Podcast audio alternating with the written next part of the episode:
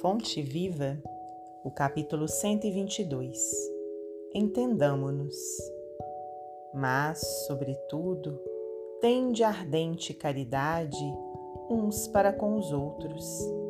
Primeira Epístola de Pedro, capítulo 4, versículo 8. Não existem tarefas maiores ou menores, todas são importantes em significação. Um homem será respeitado pelas leis que implanta, outro será admirado pelos feitos que realiza. Mas o legislador e o herói não alcançariam a evidência em que se destacam sem o trabalho humilde do lavrador que semeia o campo e sem o esforço apagado do varredor que contribui para a higiene da via pública. Não te isoles, pois, no orgulho com que te presumes superior aos demais.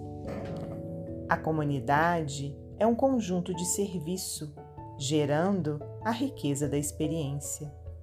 E não podemos esquecer que a harmonia dessa máquina viva depende de nós. Quando pudermos distribuir o estímulo do nosso entendimento e de nossa colaboração com todos, respeitando a importância do nosso trabalho e a excelência do serviço dos outros, renovar-se-á a face da terra no rumo da felicidade perfeita.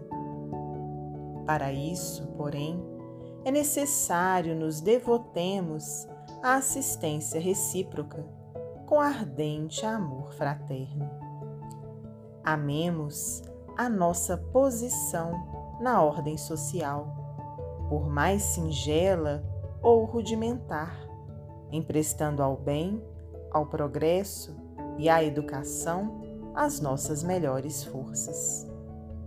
Seremos compreendidos na medida de nossa compreensão.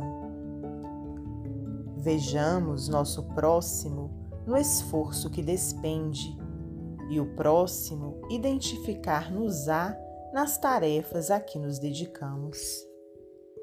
Estendamos nossos braços aos seres que nos cercam e eles nos responderão com o melhor que possuem. O capital mais precioso da vida é o da boa vontade.